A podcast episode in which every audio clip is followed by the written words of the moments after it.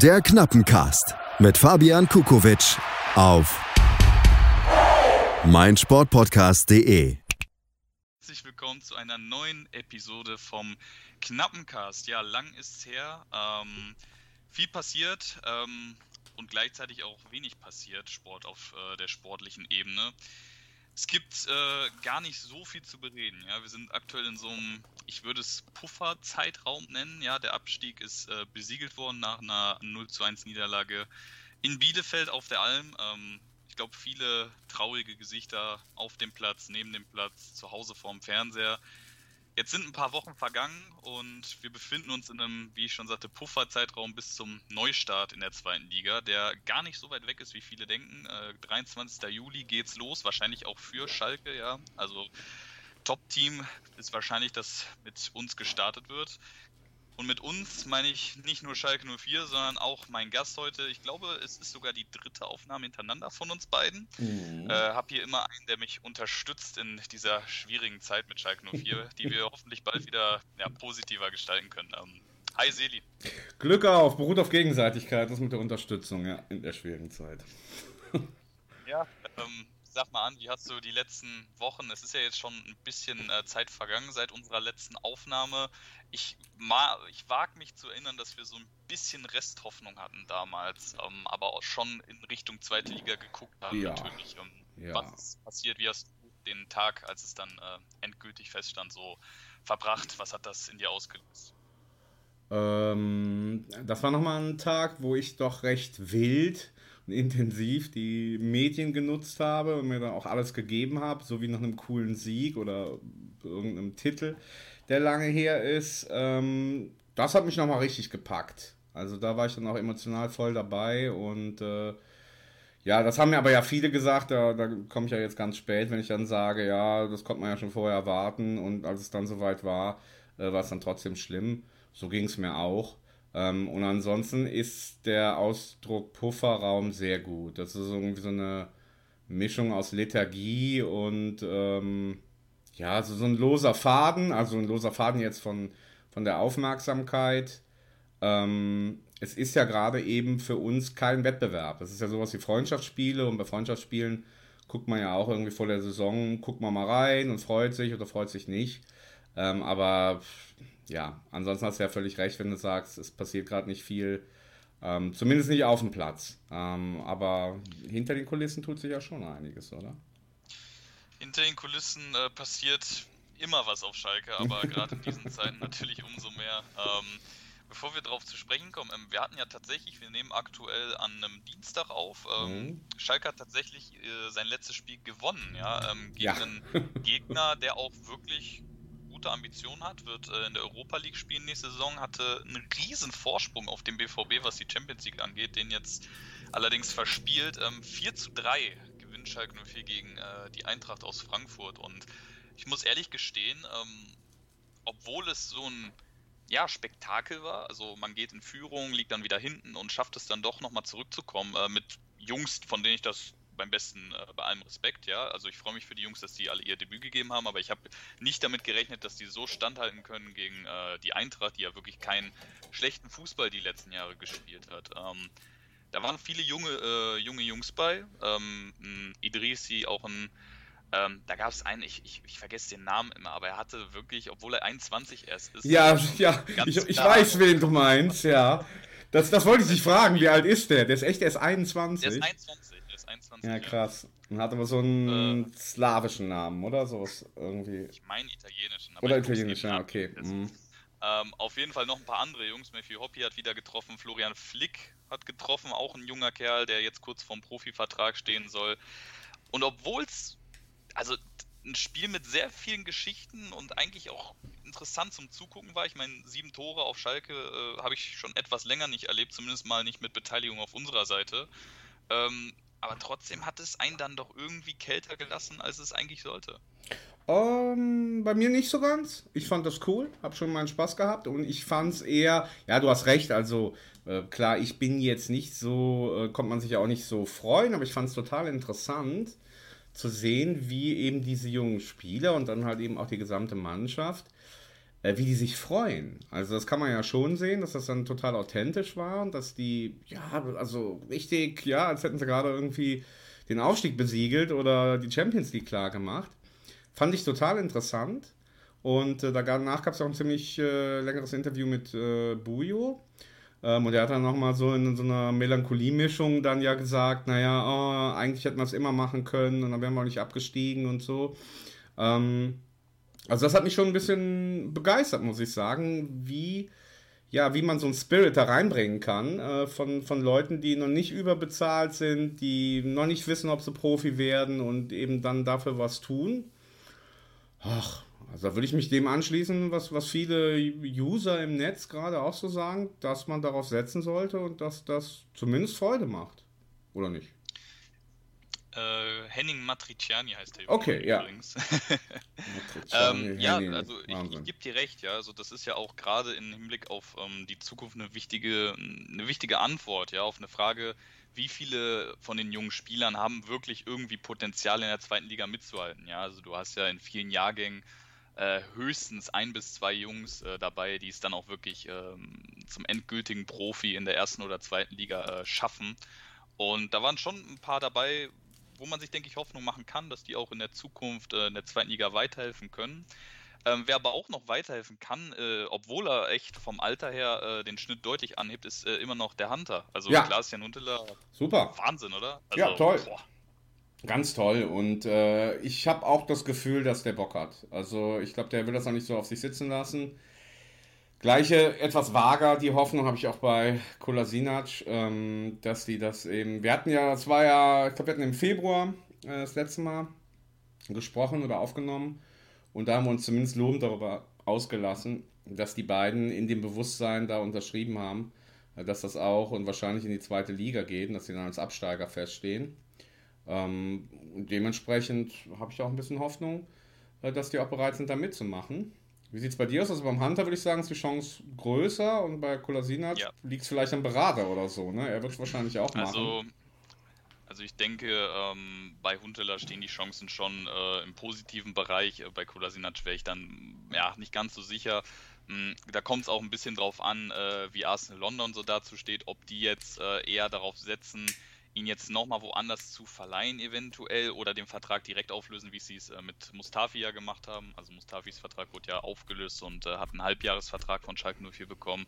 Äh, bei Kolasinac ist das ja ähm, was anderes, nur ein Live-Vertrag da wird man sehen. Ne? Also ähm, ich will auch nicht immer die Keule schwingen von wegen, ja, ähm, wenn ihm der Verein doch am Herzen liegt, soll er doch auf Gehalt verzichten. Ich glaube, wenn man über längere Zeit mit äh, so einem gewissen Standard lebt, dann ist das auch schwierig, ähm, auf wahrscheinlich mehr als die Hälfte, wenn nicht mehr, ähm, vom aktuellen Gehalt zu verzichten. Deswegen ähm, wäre ich bei Kolasinac, ist es so ein bisschen, wenn es klappt, dann ist es schön, aber wenn nicht, dann würde ich es ihm jetzt auch nicht übel nehmen.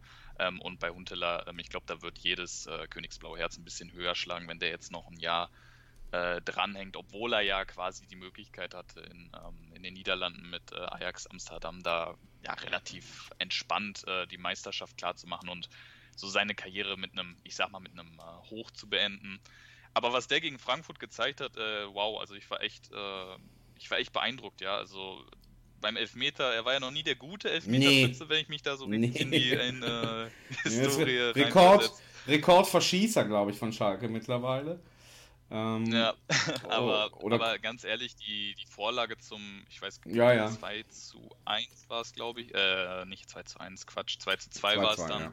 Ja. Äh, war echt klasse. Also, boah, mit 37 Jahren da so dies, äh, die Jungs in Szene zu setzen und nicht nur auf dem Platz, ich denke auch äh, neben dem Platz in der Kabine wäre das ein ganz, ganz wichtiger, auch im Training, da schauen ja auch äh, junge Spieler zu auf. Also ähm, jetzt mal abgesehen von seiner Zeit auf Schalke, der hat ja ähm, Milan, Real Madrid ganz viele äh, Stationen gehabt, wo er auch mit ja, wirklich Weltklasse-Spielern, wenn er nicht selbst einer ist, äh, zusammengespielt. Also der kann vielen jungen Spielern auch da nochmal eine gewisse Idee, eine gewisse, ja, ein gewisses Gefühl geben. Das sagen ja heute auch noch, ohne die beiden jetzt äh, in Relation miteinander zu sitzen, aber das sagen ja heute noch viele über äh, Raoul damals, ja, dass äh, der so Spieler wie Max Meyer, Leroy San, äh, nicht Leroy Sané, Max Meyer oder äh, Julian Draxler so ein bisschen mit entwickelt, mit inspiriert hat.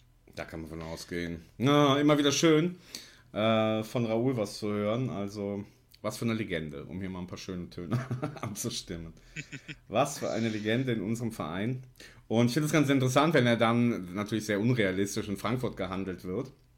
Wie, mhm. ähm, ja, wie dann die, die Schalker Fangemeinde und die Schalker Herzen da wie, wie so eine, wie mit, mit, so einem Neid, ja, wenn man jetzt irgendwie dann, wenn einem ja, jemand die Freundin ausspannt oder so, ne, dass man sagt, nee, der, der, der gehört nur zu uns. Also, wenn er nach Deutschland total, kommt, total. dann gehört er nur zu uns und das stimmt.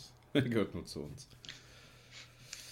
Hm, ich glaube, ich persönlich glaube zwar nicht, dass er dorthin geht, aber nee. ähm, ich gebe dir recht. Ja, also es ist schon ein sehr großes Neidgefühl, wenn man auch weiß, oder was heißt weiß, aber so ein bisschen ein Gefühl hat, nach, wenn wir uns doch zwei, drei Jahre klüger angestellt hätten, dann wären vier, wir vielleicht eine Option und nicht ähm, ja, Frankfurt Eintracht. Ja, aber gut, ähm, nicht so legendär, ähm, zumindest bei den Fans äh, oder zumindest mal kontrovers war ähm, eine Entscheidung von einem Vereinsgremium ähm, ist ja auf Schalke jetzt sehr, sehr spannend, was im Zuge des nächsten Monats ähm, im Hinblick auf die Mitgliederversammlung passieren wird. Ähm, nicht nur, dass sie online stattfindet, wo auch noch ein paar Fragezeichen stehen, wie die Identifikation, Verifik äh, Verifikation und ähm, quasi die, die notarielle Begleitung ausschaut. Mhm. Sondern äh, es gab eine Entscheidung vom Wahlausschuss. Ähm, die zehn Kandidaten für den Aufsichtsrat wurden präsentiert. Es sind fünf Posten zu vergeben. Zehn Leute ähm, sind vom Wahlausschuss nun gefiltert worden, wenn man so mag. Ähm, es soll wohl knapp über 30 Kandidaten gegeben haben, die sich beworben haben. Und mit denen hat sich der Wahlausschuss zusammengesetzt, sich die angehört und jetzt eine endgültige Entscheidung getroffen, die bei nicht allen auf so viel, ähm, ja, auf so viel Verständnis gestoßen ist, denn die bekanntesten Bewerber waren natürlich die Jungs ähm, aus der sogenannten, ich mag den Begriff eigentlich gar nicht, deswegen sage ich äh, der Gruppe Tradition in Zukunft auch in den Medien bekannt als quasi Rangnick-Gruppe. Ja, also die Gruppe, die damals aus ähm, ja, auf eigene Faust auf Ralf Rangnick zugegangen ist, äh, den versucht hat, an den Verein zu vermitteln. Viele Kontroversen, viele unterschiedliche Meinungen. Ähm, am Ende sind die Jungs nicht durchgekommen. Dazu zählten Uli Petzel zum Beispiel, ähm, ehemaliger Bürgermeister der Stadt Herten, Ludger Inholte, äh, Frank Haberzettel. Ich brauche die Namen eigentlich gar nicht aufzählen. Äh, wie gesagt, sie spielen in der Zukunft von Schalke 04 direkt jetzt nicht die erste Rolle. Wie hast du das so aufgefasst? Ich meine, so eine Entscheidung vom Wahlausschuss, ich glaube, selten haben so viele Augen drauf geguckt wie dieses Jahr. Normalerweise ist das ja so ein rein, ich sag mal, formeller Prozess, ja, den man dann auch absegnet und sich schaut, okay, die Jungs sind es dann. Aber dieses Jahr war das doch sehr kontrovers. Wie war deine Reaktion so darauf? Ja, ich denke, das kann man ja schon ganz einfach so formulieren, dass momentan in diesem Wahlausschuss eben noch Personen sitzen, die noch eine enge Bindung zu dem jetzigen Führungsstab haben ähm, und das dann eben ganz klar nicht zulassen wollten. Also da schüttelt man dann mit dem Kopf und denkt, naja, sowas kennt man aus der Politik. Das ist ja auch Politik, die da gemacht wird. Ähm, ich war, äh, wann war denn das so mit Rang? Das ist jetzt vielleicht auch schon wieder so zwei, drei Monate her. Da muss ich sagen, war ich ja, anfangs ja. auch natürlich genauso euphorisch und habe dann auch so diese Petition äh, da war ich natürlich auch dabei, etc. Ich muss sagen, jetzt mit ein bisschen Abstand. Mm, und wenn ich jetzt auch sehe, was jetzt gerade so aufgebaut wird, finde ich es nicht ganz so dramatisch. Also, oder anders formuliert, ne, diese, diese Zukunftstraditionsnummer da, das, das war ja damals so nach dem Motto, wenn wir das nicht machen, dann ist der Untergang, dann gehen wir komplett unter. Und ich habe gerade den Eindruck, dass wir auch nicht komplett untergehen würden, wenn Rang nicht, nicht käme. Und also von daher, ich hätte es trotzdem gut gefunden, äh, wenn man da offen gewesen wäre, weil man dann auch ein bisschen mehr kontrovers hätte diskutieren können und äh, mehr Möglichkeiten dann auch gehabt hätte. Ähm, ja, was nicht ist, kann ja noch werden. Also es ist ja nicht so, dass die es dann vielleicht, äh, die werden es ja vielleicht auch nicht zum letzten Mal probiert haben. Wie, wie war es bei dir? Hm, ich muss sagen, dass ähm, ich, ich will nicht sagen, ich habe damit gerechnet, aber ich habe zumindest mal das mit einkalkuliert. Also ich sag mal so, vom Hocker gehauen hat es mich nicht mehr, ähm, aber ich war doch sehr enttäuscht, weil am Ende, ich kann irgendwo die Begründung halbwegs, also wirklich nur halbwegs nachvollziehen. Nur muss ich mich dann fragen, okay, wenn ich sage, diese Personen haben sich vereinsschädigend verhalten, kann ich das nicht auch auf zwei andere Kandidaten, ähm, namentlich ähm, sind es Moritz Dörnemann und äh, Stefan Gesenhus, der ist äh, zurückgetreten damals, mhm. die Teil des äh, aktuellen Aufsichtsrats sind bzw. waren. Also wenn ich das Leuten vorwerfen kann, die von extern kommen, dann kann ich das eigentlich auch Leuten vorwerfen, die dieses ganze, ich will es jetzt nicht Massaker nennen, aber diesen Scherbenhaufen auch deutlich mitzuverantworten haben. Ja, ähm, am Ende hätte ich es gut gefunden, hätte man sie zumindest zugelassen, weil am Ende hat ja immer noch das Mitglied, die Mitglieder die Wahl. Ja, das heißt, wenn ich sie dann zulasse, heißt das ja nicht, dass sie direkt in den Aufsichtsrat gelangen. Ja, also am Ende hat das Mitglied äh, die Stimme und wenn die Mitglieder sich dafür entscheiden, dann ähm, ja, dann hätte ich das für demokratischer gefunden so muss ich sagen, ähm, ich persönlich war nicht zufrieden, aber am Ende, ähm, ja, so, so weh es dann tut, ähm, muss man die Entscheidung vom Wahlausschuss dann auch ähm, akzeptieren. Da gibt es kein, kein Werkzeug, kein Instrument, um äh, dagegen vorzugehen, was ja auch irgendwo äh, gut ist. Man will ja auch demokratisch im Verein bleiben. Ähm, aber auch da wird es sicherlich in Zukunft mehr Kontroversen und Diskussionen geben, wie wie dieses Verfahren verläuft. Ja, aktuell ist es ja so geregelt, ähm, um da ein bisschen mal ähm, Jura ins Spiel zu bringen. Der Wahlausschuss muss seine Entscheidungen weder begründen noch irgendwie transparent offenlegen um, und die Entscheidung kann eben auch nicht äh, angefochten werden. Da wird es bestimmt in Zukunft, da bin ich mir sicher, ein paar Diskussionen geben, ob man den Prozess nicht transparenter gestalten kann, ja, dass man zumindest ein paar Argumente dafür und dagegen ähm, als Mitglied von außen äh, mitnehmen kann. Ja, und ich finde auch, was du, weil du gerade gesagt hast, ja, ist ja Demo, das wäre ja demokratisch, weil dann die äh, Mitglieder ja noch, dann nochmal abstimmen könnten.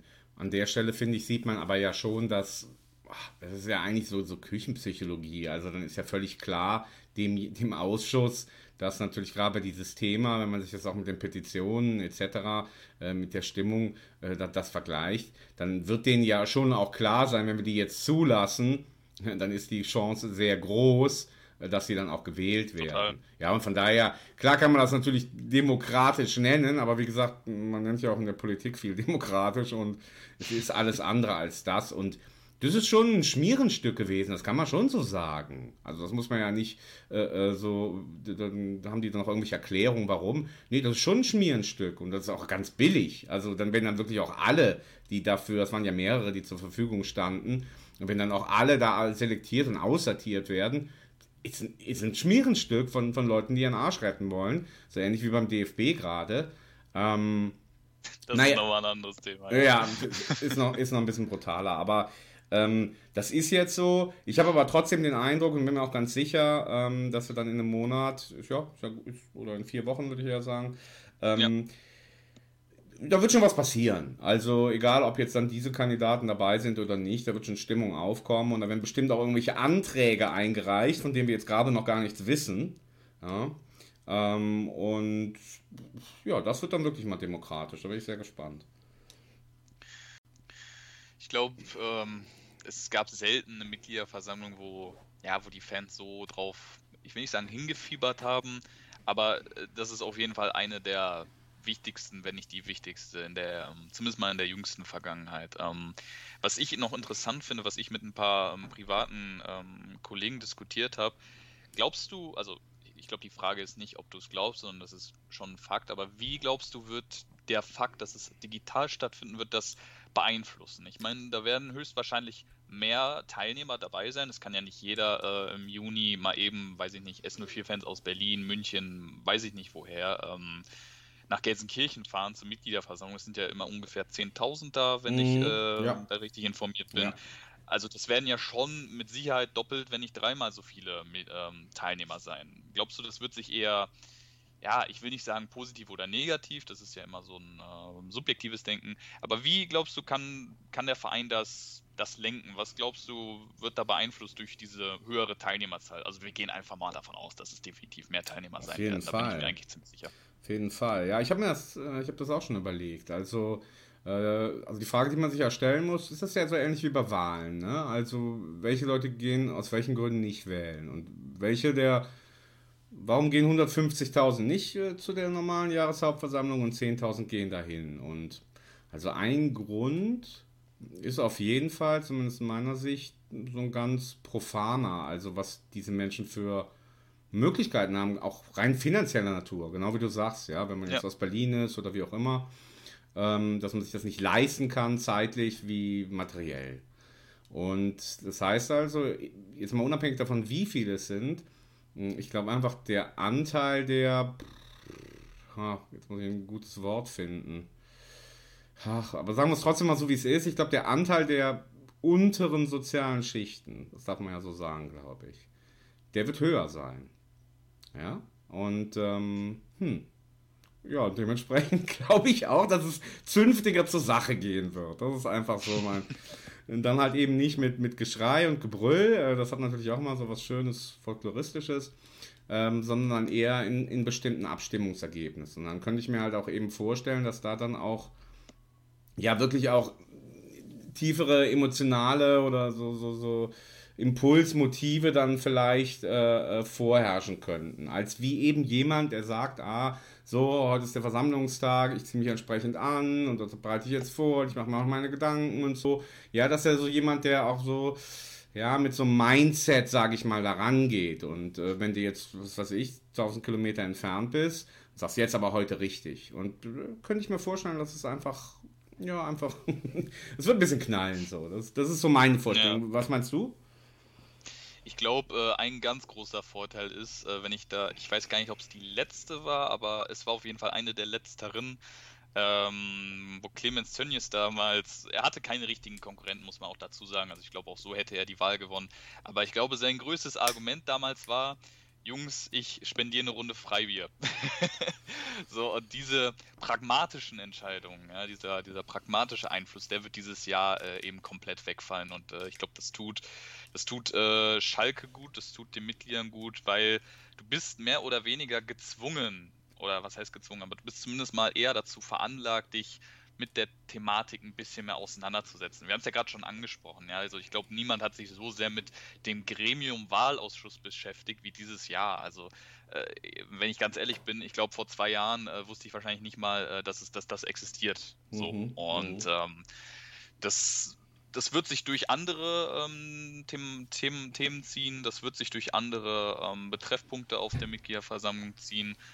Ähm, es gibt ja auch gewisse Beispiele, ich glaube, das war auf der letzten der Fall, ähm, wo ein gewisser Punkt auf der, ähm, wie sagt man, auf der Ord Ordensliste quasi, wie man am Tag äh, zeitlich vorgeht, äh, nach vorne äh, geschoben wurde spontan, ja. Äh, weil die Fans eben genau wissen, gegen Ende der Versammlung sind viele Fans, ich, mhm. sag, sag, jetzt mal ganz plump genervt, wollen nach Hause und dann stimmt man eben ein bisschen sporadisch ab, ne? spontaner ab. Man nimmt sich nicht mehr so viel Zeit. Ja. Ich glaube, das wird dieses Jahr definitiv anders sein, ja. weil jeder kann entspannt zu Hause sich ja. seinen Felddienst aufmachen und ja. Äh, ja, im Schlafanzug quasi teilnehmen. Ja. Und das wird definitiv Einfluss nehmen.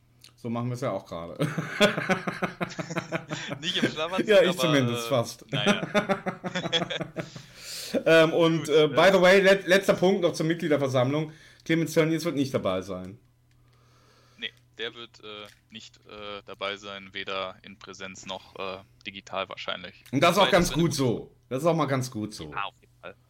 Auf jeden Fall.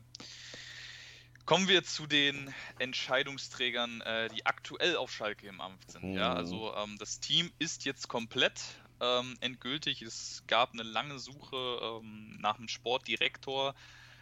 Das Team besteht so wie folgt: aus Peter Knebel als ähm, Sportvorstand, aus Ruven Schröder als Sportdirektor, der auch die Aufgaben eines äh, Jochen Schneider komplett übernimmt, wie äh, Knebel das gesagt hat. Also er wird für die Kaderplanung und auch für das Trainerteam verantwortlich sein. Und äh, Dimitrios Gramotzes bleibt weiterhin, wie Knebel es ähm, versprochen hat, zumindest mal aktuell, aber ich denke, das letzte Saisonspiel wird da jetzt nicht so viel ändern.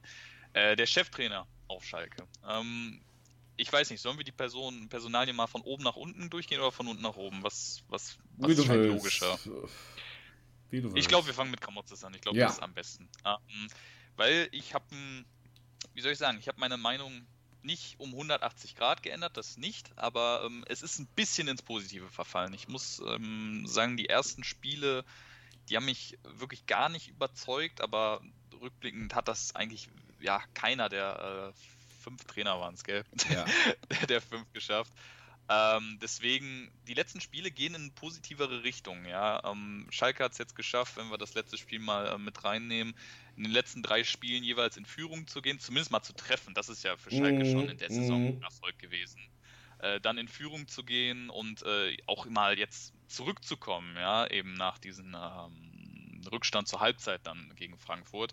Ähm, ich bin deswegen auch gespannt jetzt noch aufs letzte Spiel gegen Köln, weil für die Kölner geht es noch um was. Also Schalke kann quasi äh, metaphorisch den äh, FC mit in die zweite Liga hineinreißen.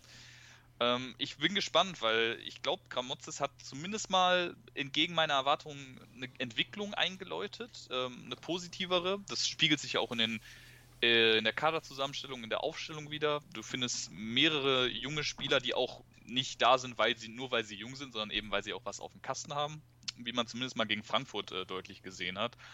Und ich bin ein bisschen positiver gestimmt. Ich weiß nicht, ob es meine hundertprozentige Du bist es Lösung ist, aber ich war ihm doch sehr skeptisch eingestellt und äh, auch nach der Aktion, was da, ähm, was da ja nach dem Spiel gegen Bielefeld passiert ist, dass er da ja auch, äh, ja, so deutlich muss man sein, äh, eine Faust abbekommen hat, ein blaues Auge, ähm, dass er sich immer noch da so ja, ich sag mal, selbstbewusst hinstellt und auch dann mit dem Team eben diese Entwicklung einläuten kann, hat mich zumindest ein bisschen positiv ähm, überrascht auf jeden Fall. Kommt man das sehen mit dem blauen Auge oder woher weißt du das?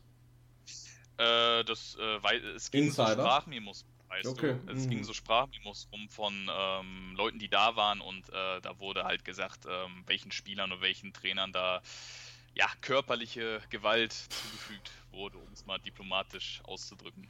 Okay, ähm, ja, blaues Auge, das trifft es ja vielleicht. Ich finde es sympathisch, das hatten wir ja anfangs auch gesagt. Also die Anfangs waren wir ja, waren wir ja positiv, ne? Äh, sympathischer Typ. Ähm, wie du eben gerade gesagt hast, war ein schöner Ausdruck, die Du bist es Lösung. Das habe ich halt auch nicht.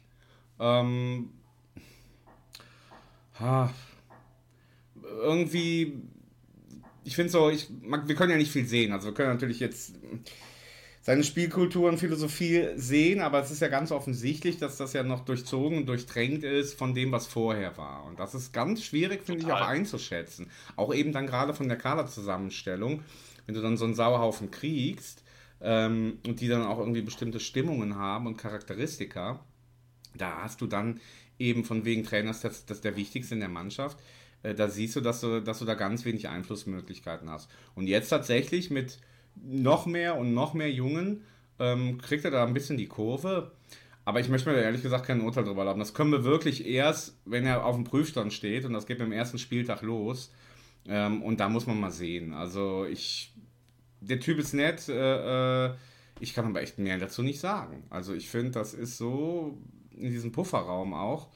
Nee, weiß ich gar nicht, was ich jetzt sagen soll. Und wenn jemand ein blaues Auge abkriegt, wie er, wie er das danach auch kommuniziert hat, äh, auf jeden Fall, das, das, das ist ja das, was man von Anfang an sehen konnte, dass er echt so ein geradliniger, sympathischer, äh, äh auch bodenständiger Typ ist, der sagt, habe ich eins auf die Fresse bekommen. Er hat das ja so auch im Grunde schon formuliert in der Pressekonferenz danach. Ja, total, total. Äh, und sagt, ist okay, kann ich verstehen.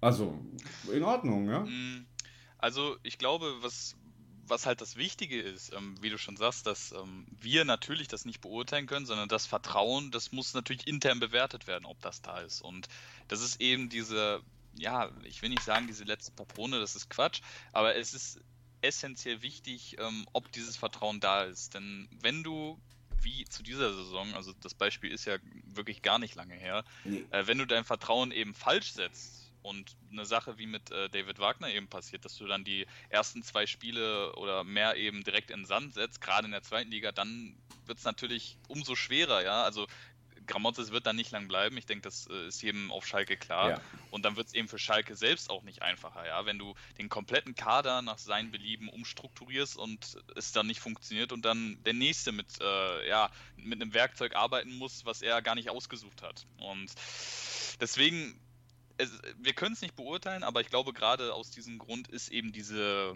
diese, dieser, dieser Posten so umstritten. Ja, jeder will da auf jeden Fall, dass das funktioniert und dieses hundertprozentige Vertrauen, das wird dir wahrscheinlich ja fast kein Trainer geben können. Es sei denn, du kannst ins ganz oberste Regal greifen und das ist bei Schalke momentan eben nicht der Fall. Da hätte auch ähm, Steffen Baumgart jetzt anfangen können. Ich glaube, da zählt das Gleiche. Wenn er die ersten Spiele in den Sand setzt, dann fliegt er genauso wie jeder andere. Deswegen müssen wir abwarten und hoffen und ähm, schauen, dass das richtig äh, bewertet und äh, beurteilt wird intern.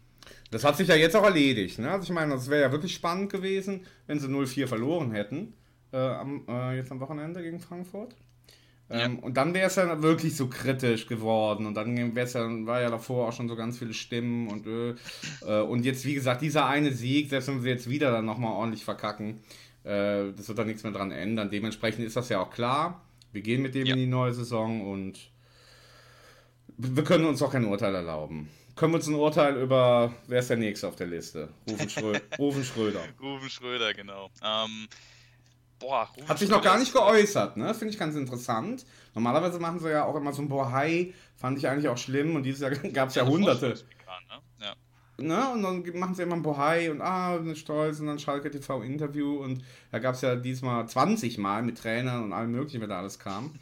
Ähm, und bei ihm schon mal gar nicht. Finde ich schon mal wieder sympathisch. Oder schon mal auch wieder gut, nicht so direkt so tun, als ah, ich liebe den Verein und eigentlich bin ich hier geboren im Ruhrgebiet und bla.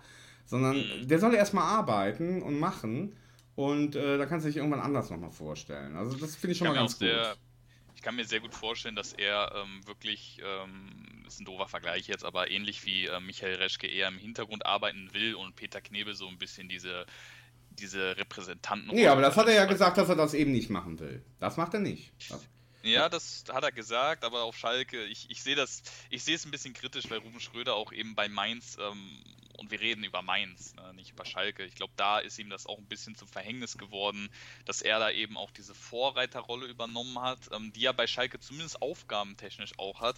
Aber wie das präsenzmäßig ausschaut, auch mit den Medien, da bin ich gespannt, wie das Schalke lösen wird, weil das würde mich wirklich interessieren, ob dann Ruben Schröder diesen medialen Druck auch wirklich, ähm, ich sage jetzt mal ganz doof, auf den Teller präsentiert bekommt. Rein von den Kompetenzen her bislang kann man den überhaupt nicht beurteilen. Ja, also ich glaube, äh, jegliche Transfers, die jetzt über die Bühne gegangen sind, ähm, namentlich Danny Latzer und Simon Terodde, ich glaube, da hat er sehr, sehr wenig äh, Mitspracherecht gehabt. Ich glaube, das ging eher noch ähm, auf Peter Knebel.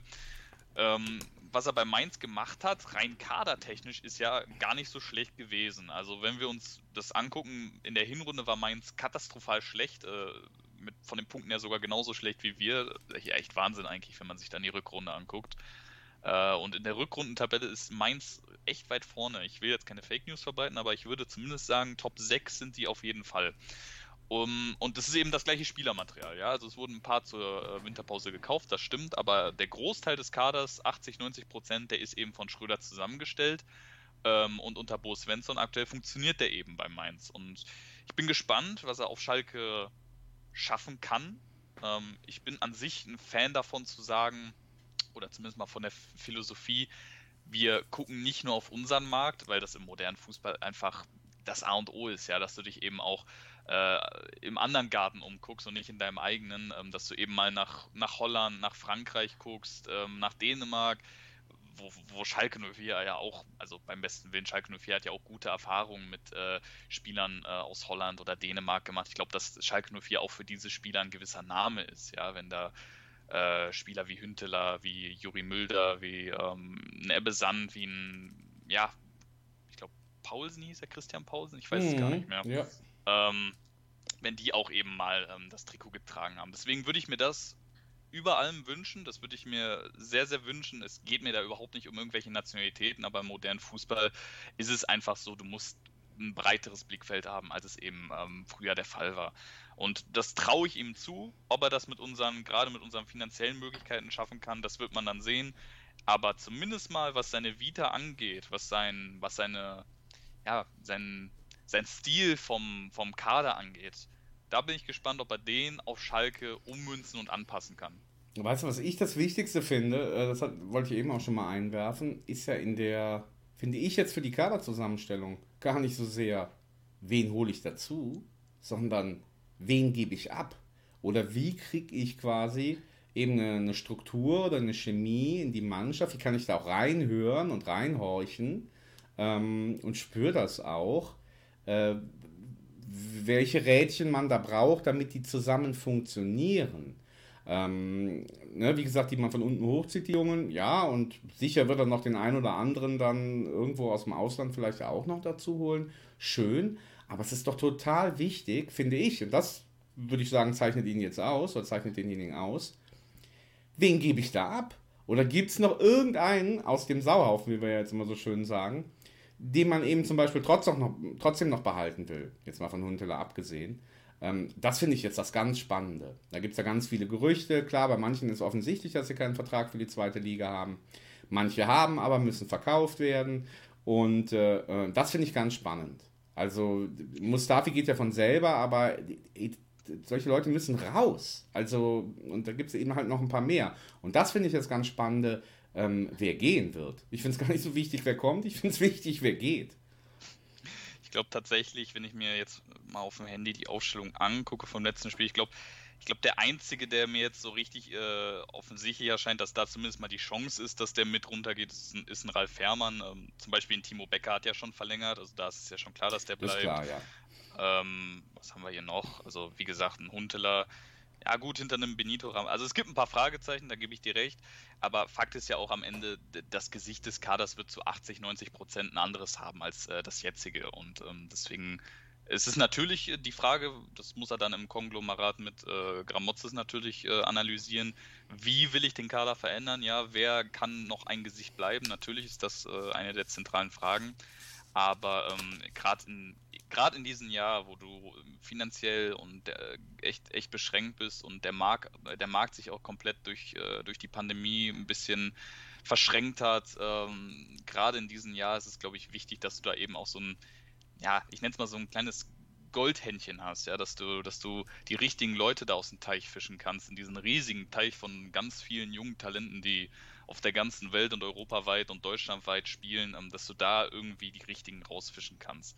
Ähm, und ich glaube, mit Terodde und Latza, ähm, ich, ich, muss, ich muss gestehen, ich war am Anfang zumindest mal bei Terodde ein bisschen skeptisch, nicht ja, wegen seiner Scorer, nicht wegen seiner Scorer, aber ach, der, der Mann ist 34, ja. jetzt noch eine Option bei Aufstieg, ja. das, das riecht für mich nach zukünftiger Kaderleiche, weißt du? Ja, ja, nee, irgendwie auch. Und auch, ich finde auch, ich, ich bin auch nicht so ein Freund von so Leuten. Also ich meine, der ist jetzt, glaube ich, alle zwei Jahre wechselt der und das, ja, da Stuttgart, bin ich, Köln, bin ich Hamburg so ein, bin ich auch nicht so ein Fan von, aber klar, die, hier dieser heißt der Dosun, der, der wäre mir lieber. Ja. Ähm, aber der wird es dann ja, wahrscheinlich ja nicht. Ähm, ja, lass uns gespannt sein. Auch da können wir eigentlich noch nichts bewerten. Ich finde, so als Typ kann man ihn ja schon einschätzen. Man hat ihn ja schon mal gehört. Ist halt so ein hemdsärmeliger, äh, äh, so ein tougher Typ irgendwie auf eine gewisse Art. Ähm, und obwohl er aus Mainz kommt und ein Manager aus Mainz vorher in Mainz war, äh, sollte man ja eigentlich meinen, nie mehr. Ähm, aber ist okay. Also würde ich sagen, komm, mach mal. Also den einzigen Punkt, ähm, den ich ein bisschen schwierig fand bei ihm, war tatsächlich äh, der Zeitpunkt, weil es ist ja jetzt nicht, dass er bei einem Verein tätig war, sondern er war ja schon die ganze Zeit auf dem Markt. Da habe ich mich ein mhm. bisschen gefragt, mhm. wenn das jetzt die Top 1A-Lösung, die man verfolgt hat, mhm. gewesen wäre, dann wäre er sicherlich nicht erst zu diesem Zeitpunkt dazu mhm. gestoßen. Ich glaube ja. schon, dass da hinter den Kulissen äh, ein paar Enttäuschungen abgelaufen sind und äh, Ruben Schröder dann doch eher Option B oder C war. Aber gut, das ist für Schalke nun mal die Realität. So, ja, so realistisch muss man eben sein, dass man ähm, durch den Abstieg, durch diese, ja, durch diese ganze, diesen ganzen Mist, der da passiert ist, ähm, man muss sich ja mal vor Augen halten. Schalke ist ja wirklich, äh, wenn jetzt gegen Köln nicht gepunktet werden sollte, der äh, sogar punktetechnisch, genau. Das, ist, das, ist, das, das, kann man sich gar nicht so richtig vor Augen führen. Oh doch, dazu muss man ja eigentlich nur eine Zusammenfassung der Spiele gucken. Also, ja, natürlich. Oh. Ich meine jetzt ich meine in der Hinsicht, dass quasi, ich glaube, das spielt auch viel äh, mit dazu, dass äh, ich oder wir jetzt nicht ins Stadion konnten. Ich glaube, diese Saison ging so ein bisschen, obwohl oh. man natürlich mittendrin stand, nur dabei war, aber ja, ich glaube, sie ging an jedem ein bisschen mehr vorbei als im Normalfall. Ich glaube, daran liegt die Einschätzung. Ist, so ist Wahnsinn, ja. ja. Also gut, aber das, das haben wir ja die letzten Male schon gemacht, sonst könnten wir jetzt echt nochmal ausholen und die ganzen Negativrekorde und was ja alles so für Peinlichkeiten erlaubt haben. Ich weiß nicht, ob du das mal äh, gesehen hast, das wollte ich eigentlich noch rausschneiden, aber das haben ja vielleicht viele gesehen. Da gab so es ähm, so ein Video von Basti Red heißt der, das ist auch so ein Podcast, ja, kennst du den? Ja, und der, der macht ja immer irgendwie so, so einen Videoblog oder was, weiß ja geil, wie das heißt. Auf jeden Fall läuft das bei YouTube. Weil es auch schon ein paar Wochen her, es war kurz vorm Abstieg und da hat er dann in so seiner schwer cholerisch emotionalen Art halt so, ey, der Verein muss sich bei seinen Fans entschuldigen. Und das, das war cool, ne? Also wie halt irgendwie so, ein, so, ein, so ein fremder Mensch, sag ich jetzt mal, einfach nur weil er ein bisschen Empathie hat, ähm, einfach die Worte ausdrückt, die uns allen auf der Seele liegen. Ne? Das fand ich, das war schon. Ja.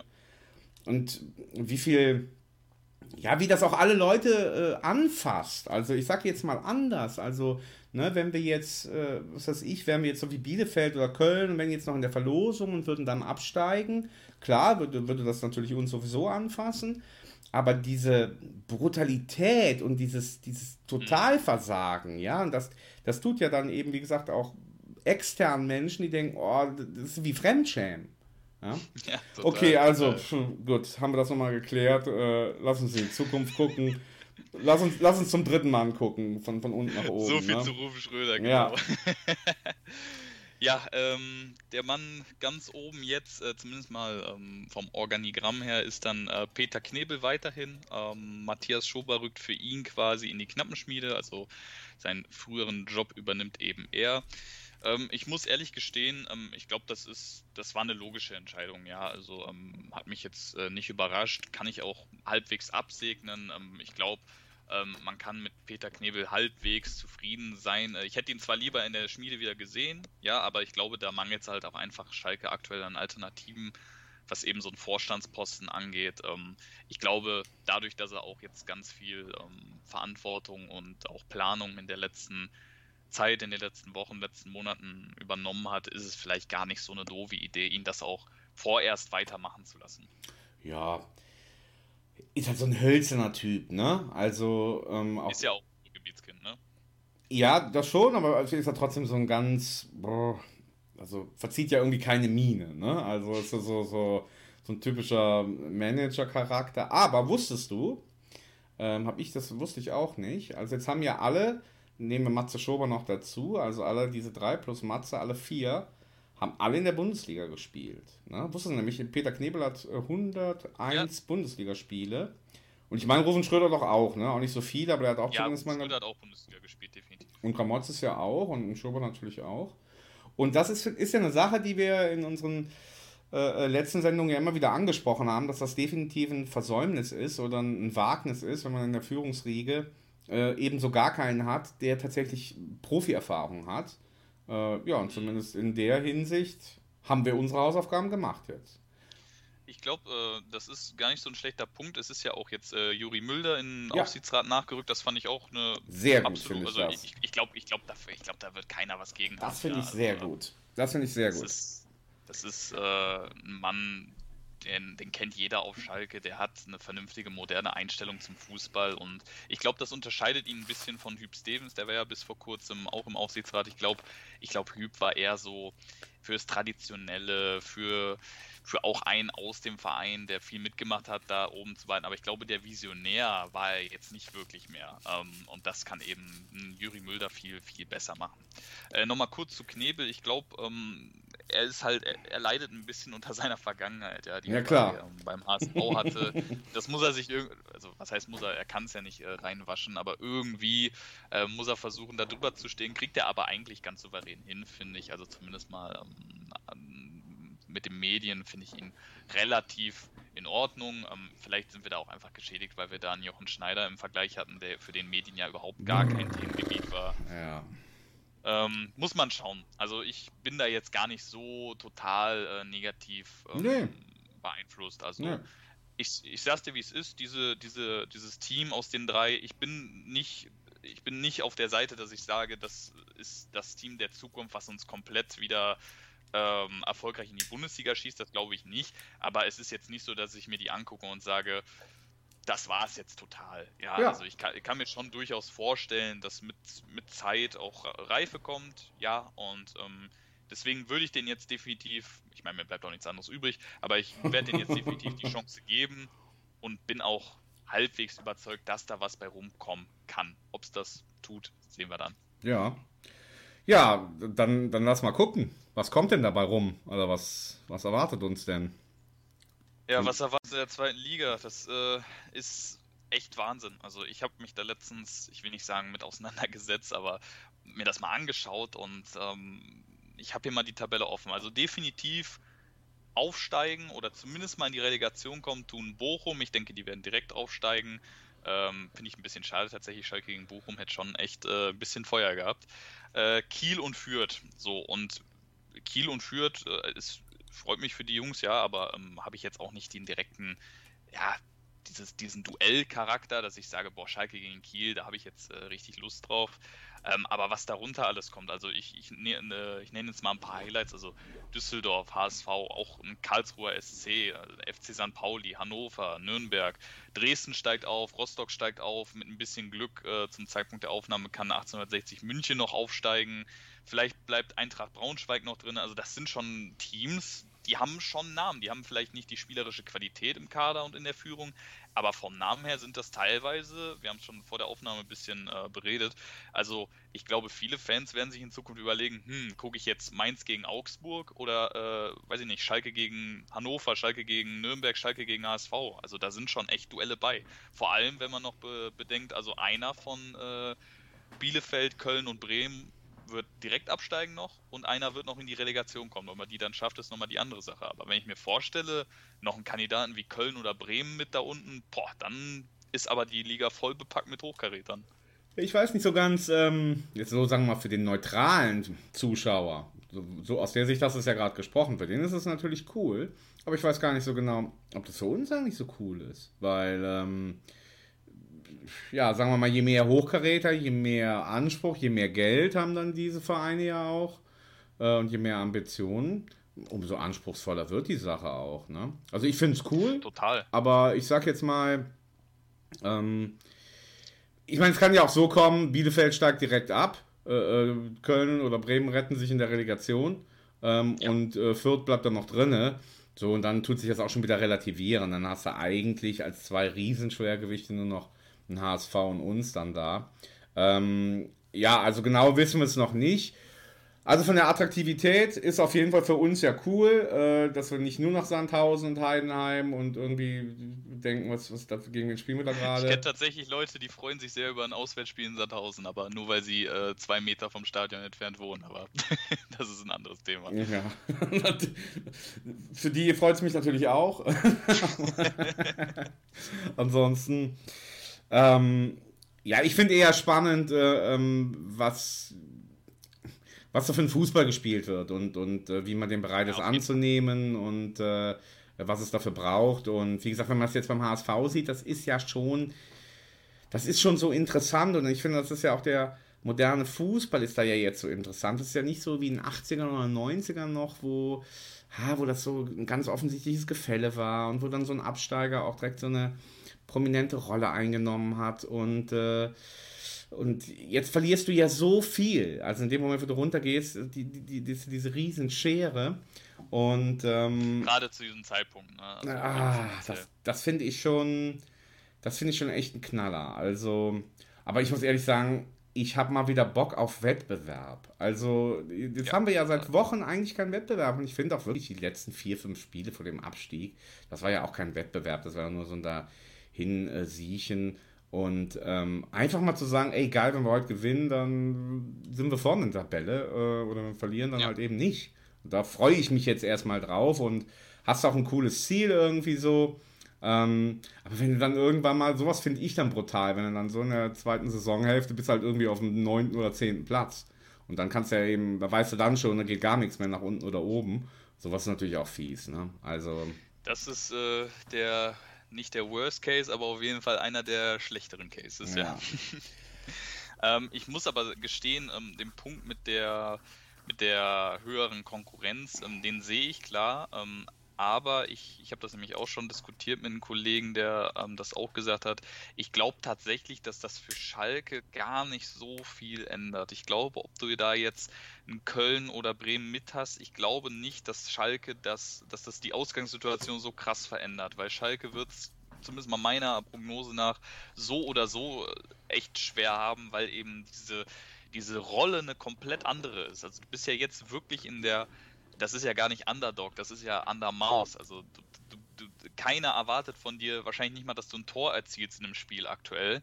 So in, in, und in, lass mich kurz aufs Datum gucken, in circa zwei Monaten erwartet jeder, dass du jeden Gegner in der zweiten Liga schlägst und äh, als erster aufsteigst. So, und ich weiß, ich bin mir noch unsicher, ob der Verein diese, diese, diesen Rollenumschwung gut mittragen kann und wird, weil darauf wird es ankommen. Vor allem die Spieler kein... dann, finde ich, ne? Also. Ja, die sowieso, die sowieso. Aber es wird eben wenig Teams geben, ähm, wahrscheinlich bis auf den HSV kein einziges, äh, sollte Bremen oder äh, und Köln jetzt drin bleiben, äh, dass das selber mit dem Ball auf dich zukommt und dich, ich nenne es jetzt mal doof, an die Wand spielen will, sondern Schalke wird selber versuchen müssen, das Zepter in die Hand zu nehmen. Und da wird man sehen, ob man das hinkriegen wird, denn über die letzten Jahre, ich weiß gar nicht, ich glaube, boah, so 2014, vielleicht noch in Ansatz 2015 unter Breitenreiter, obwohl das auch eher auf Konter ausgestellt war. Ähm, auf Schalke ist es lange, lange her, dass man selber versucht hat, das Spiel zu machen. Verdammt lange. Verdammt lange. Viel zu lange, ja. Ja, sind wir gespannt. Ja. Sind wir gespannt. Ich meinte das nur so gar nicht so sehr von der, dass jetzt äh, für die Schalker die Spiele dann schwerer oder leichter werden. Da hast du recht, ob du jetzt dann nach Bremen fährst in der zweiten Liga oder eben nach Heidenheim. Nee, ich habe nur gedacht, dass dann eben, wenn dann, nehmen wir mal an, das sind Bremen, Köln, Hamburg und Schalke. Ja, nehmen wir das mal an. Das heißt ja eben, dass zumindest diese Teams auch mit ihren Ambitionen und mit ihren Möglichkeiten äh, ja selber auch viele Punkte machen werden. Und äh, dementsprechend also dann oben an der Spitze, äh, die da vielleicht auch ein bisschen enteilen könnten. Also das war eher der Punkt, den ich meinte. Und nicht, dass die, die einzelnen Spiele für uns dadurch leichter oder schwerer werden. Ähm, sondern dass ja, da Mannschaften sind, die ein bisschen direkt von vorne weg so, so oben wegmarschieren. Ne? Ähm, das Potenzial zumindest haben. Ja. ja, oder so, kann man so sagen, ja. Aber hört sich komisch an, aber ich freue mich auf jeden Fall wieder auf Wettbewerb und ähm, ja, und die, die Trauer wird, wie gesagt, erst dann kommen, wenn man dann sieht, irgendwie, dass man eben im Kicker erst auf Seite 50 kommt und äh, ja, in der Sport. Ich glaube das nicht mal. Ich glaube nicht mal, dass Schalke ähm, so viel an Prestige verliert. Ich glaube tatsächlich, dass, dass Schalke zumindest mal fürs Prestige der zweiten Liga erstmal einen riesen Push geben wird. Und jetzt gehen wir mal davon aus, einer von Köln oder Bremen geht noch mit runter. Ich kann mir sogar wirklich vorstellen, dass es einzelne Tage geben wird. Normal wird natürlich die Bundesliga immer äh, Platz 1 sein. Aber ich kann mir sehr gut vorstellen, dass in Zukunft äh, Partien der zweiten Liga auf Sky äh, die höchste Quote am Tag machen. Das kann äh, sein. Wochenende. Ja klar, wenn sonntags äh, ähm, Mainz gegen Augsburg und, und, und, Freiburg gegen Union spielt, ist ja klar. Ja, also ist ja völlig klar. Und das spiegelt sich dann natürlich auch in den anderen Medien wieder. Dann wird auch das ähm, stimmt. Bei, ja, ja, bei der Watz und so, dann wird da auch ähm, mal Schalke auf der Titelseite sein. Ich meine, Schalke 04, ich glaube, selbst wenn sie ein Drittliges wären, das sieht man ja in der Pfalz mit Kaiserslautern. Ja, da gibt es ja genug ähm, Teams mit auch Mainz zum Beispiel, die da rein sportlich weiter oben stehen. Aber äh, da gibt es eben Vereine, die ja, die, die hören nicht auf zu brodeln und die bringen dir immer wieder neue News, über die du berichten kannst. Und Schalke ist eben einer davon. Ich glaube, rein medial ähm, werden wir überhaupt nicht leiden darunter. Ich glaube, das Medialinteresse wird sogar noch ein bisschen, ja, stagnieren oder steigen sogar eben, weil alle Augen, auch, ob, äh, auch die, die nicht in Gelsenkirchen sind, eben auf Schalke gerichtet sein werden. Das war ja zumindest mal aus meiner Sicht mit Hamburg ähnlich, ja. Mhm. Also wo Hamburg abgestiegen ist, da haben natürlich alle geguckt, boah, wie, wie machen die sich denn jetzt in der zweiten Liga? So, und wir sind zwar nicht äh, der Dino, wir sind zwar schon mal abgestiegen, aber das ist auch schon über 40 Jahre her. Also ich glaube, die wenigsten äh, jüngeren Schalke-Fans haben äh, den Verein in der zweiten Liga gesehen. So, und deswegen kann ich mir auch sehr gut vorstellen, dass das eine Möglichkeit ist, ja, rein vom Potenzial her. Aber die Anschlusszeiten sind trotzdem bitter, ne? Also wir sollten ja. Wir sollten, ist so, sogar tatsächlich. Also bis auf das Samstagabendspiel, das ist natürlich geil, das ist klar, ne? Aber. Genau, und ich dass, dass Schalke durch den Namen tatsächlich äh, sehr viele davon bekommen das kann, klar. zumindest in Relation zu den anderen. Ja, ja, aber ich sag mal jetzt hier eben, wie gesagt, Samstags und Sonntags um eins, das ist einfach Wahnsinn. Also. Ja, das, das ist, da, da hast du natürlich recht. Ich meine, zumindest gibt es keine Montagsspiele mehr, ein kleiner, kleiner Trostpreis. Aber gut, ähm, ich, kann, ich, ich muss mich auch erstmal dran gewöhnen. Also äh, ich halte die Wahrscheinlichkeit nicht für ausgeschlossen, dass ich mal sonntags, äh, weiß nicht, wenn der Wecker klingelt, ich äh, mir denke, warum habe ich mir einen Wecker gestellt und dann sehe ich, oh, Schalke spielt schon um eins. Also, ja, klar. Glaub, das, das ist auch. Das ist auch unser persönliches Thema, ne? Also es gibt Leute, die haben anderen Biorhythmus, für die ist vielleicht Sonntag um eins okay, aber für uns beide definitiv nicht. Gut, ähm, wir, wir, wir, machen vielleicht noch so einen ganz kleinen Ausblick. Ähm, ich ich habe es ja auch schon vor der Aufnahme gesagt, ähm, ich glaube, das macht äh, zum Zeitpunkt 18. Mai äh, keinen Sinn, da eine riesen XXL-Prognose zu machen. Aber mal rein vom Bauchgefühl, vom Vertrauen jetzt ins, ins Team, was feststeht, ähm, dass man ein paar Konkurrenten weiß, also man weiß die Mehrheit äh, der Teams der zweiten Liga, gegen die man spielen wird. Wie glaubst du, ist ein Aufstieg realistisch? Wie schätzt du die Chance ein, dass Schalke wieder ja, glänzen kann? Ha, mein Bauch hat kein gutes Gefühl, weil ich so. Natürlich tauscht man jetzt viel aus, aber es sind ja schon, wenn man jetzt die ganzen Jungen mitnimmt, äh, boah, dann hast du ja schon, das sind ja schon zehn, ja, die dann da irgendwie zumindest mal mitkommen.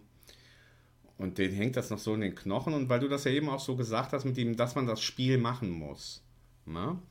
Und äh, ich ach, ich sehe da noch nicht so diese, diese, die habe ich noch nicht so viel Zutrauen und Stärke, dass dann halt eben diese IDs und Logos und Idrizis und Flix und, und Beckers, dass die jetzt auf den Platz gehen und sagen, alles klar, jetzt sind wir in Sandhausen, dann bleiben wir da und ähm, wir rocken jetzt hier das Spiel. Das sehe ich noch nicht. Natürlich, klar, holen wir noch Leute dazu und hier Latzer und Erfahrene etc.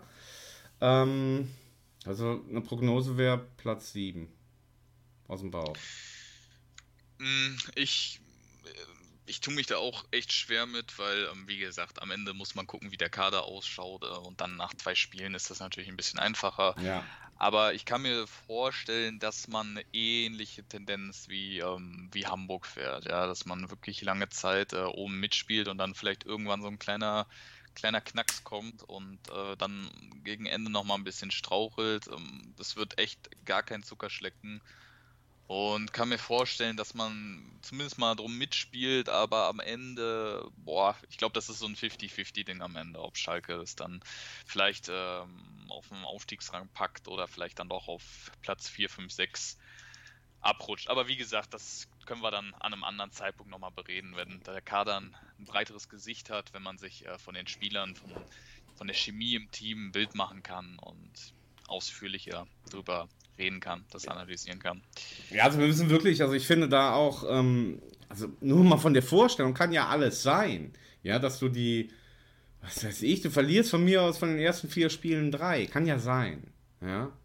Das stehst du auf Platz 17. Ey, was da abgeht. Ja, also ich meine, das, ja, das muss man, aber ich finde, das darf man, äh, darf man nicht unterschätzen. Deswegen halte ich eher lieber ein bisschen den Ball flach.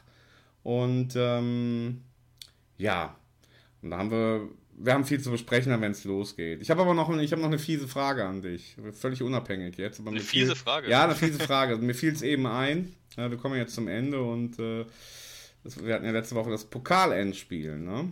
Äh, zwischen, ja.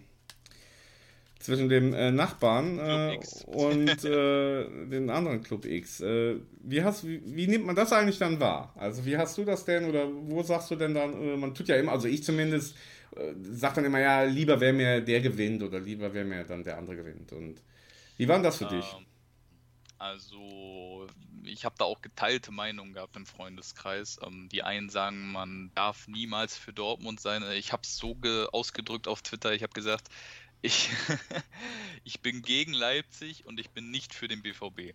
Mhm. Also ich äh, möchte in meinem Leben eigentlich nicht sehen, dass äh, Leipzig jemals äh, einen Titel gewinnt und damit Kredit für, ähm, für das, was da passiert, bekommt. Auf der anderen Seite äh, möchte ich auch nicht, dass äh, Dortmund äh, sich so das Jahr verschönern kann mit einem Schalke-Abstieg und einem Pokalsieg. Ähm, am Ende habe ich es mir dann angesehen, aber ähm, es war dann am Ende wahrscheinlich echt nicht mal vom Spielerischen her, aber einfach diese Atmosphäre, ja. Also irgendwie am Tag davor hast du irgendwie da mitbekommen, oh, morgen ist Pokalfinale. Mhm. So und ähm, dann natürlich ohne die Zuschauer, ohne all das äh, drumherum. Die Saison läuft eigentlich noch so. Ja, es war am Ende rein, rein vom Feeling, von der Emotion her echt wahrscheinlich mit das langweiligste Pokalfinale, was ich je miterlebt habe. Vom mhm. Spielerischen her, das Spiel hat schon was hergegeben. Ja ähm, aber am Ende, sage ich dir ganz ehrlich, ich äh, war hier auf meiner Couch, habe mir das angeguckt und ähm, als dann das 4-1 war, äh, gefallen ist, dann, ja, dann war das auch abgeschlossen für mich. Ja, dann habe ich ausgemacht und habe mich mit was anderem beschäftigt. Ja. Also es hat mich tatsächlich äh, echt kalt gelassen, äh, weil mich das dann auch echt äh, wirklich äh, wenig interessiert hat, weil tatsächlich bei uns da ja, viel zu viel abgeht, um da so viel Interesse woanders hin zu verschwenden, weißt du? Haben jetzt immerhin, äh, um nochmal einen kleinen Schmerzpunkt zu setzen, ich weiß nicht, ob das jedem bewusst ist, äh, ich interessiere mich ja gern für Statistiken, Äh, haben jetzt immerhin leider dadurch genauso viel Pokalsiege wie wir, nämlich fünf. Ne? Also, ähm, das yep. ist. Äh, also. Ja, ja, also bei mir war es ähnlich. Ähm, ja, Pest und Cholera habe ich irgendwo im, im Internet gelesen. Aber ich finde, das mit Leipzig zeigt ja auch, wo wir da eben sind und, und wie die erste Liga jetzt eben aussieht. Das haben wir eben schon mal kurz angesprochen. Ich bin sehr gespannt. Also ich glaube, das wird es in der nächsten Saison wenn jetzt wirklich dann Kiel und Fürth noch aufsteigen und Bochum von mir aus, ne, sowieso. Das ist ein Wahnsinn. Und da bin ich sehr gespannt, wie dann so überhaupt die, die Stimmung sein wird, äh, was dann so eine Rückkopplung ist von den Fans und von den Medien, wie man den, Zug äh, den Fußball gestalten will. Ich glaube, das, das wird ganz spannend in Deutschland, weil in anderen Ligen ist es ja eigentlich ja. nicht so. Da sind schon eigentlich immer noch die gleichen Namen, wie sie seit 40 Jahren da sind. Ähm, und vielleicht ist das ja irgendwie auch eine Chance, äh, also gewisse Dinge zu überdenken und sich mal zu überlegen, okay, Schalke steigt jetzt ab, Hamburg ist abgestiegen, Stuttgart steigt mal ab und Köln und Frankfurt. Wolfsburg ist seit 1997 noch nie abgestiegen, Hoffenheim seit 2007 noch nie abgestiegen. Ja, Augsburg ist noch nie abgestiegen. Äh, äh, Union ist jetzt gut noch nicht lange dabei, sondern nie abgestiegen und Leipzig wird nie absteigen, die, die Säue. Ja, ähm, und, Leverkusen ist auch noch nie abgestiegen. Ja? Und puh, also, oh, das wird richtig gruselig und ich hoffe, dass das so gruselig wird, dass dann manche irgendwann mal sagen, irgendwie müssen wir doch ein bisschen was ändern, äh, was so Vereinsstrukturen und Möglichkeiten angeht.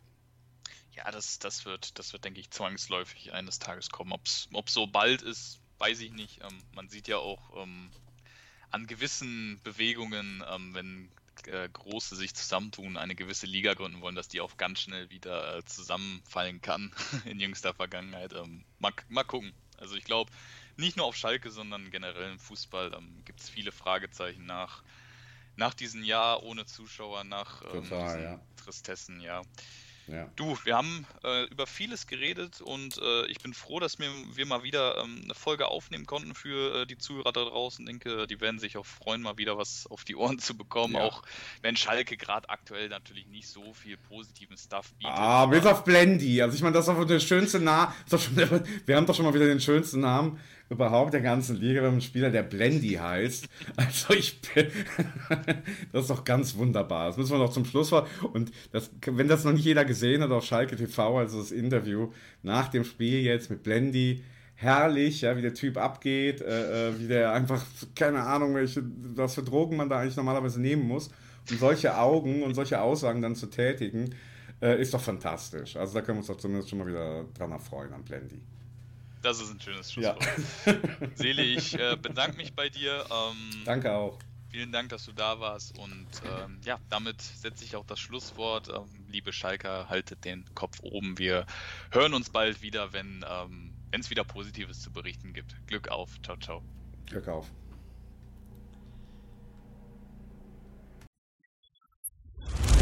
Der Knappencast mit Fabian Kukowitsch auf meinsportpodcast.de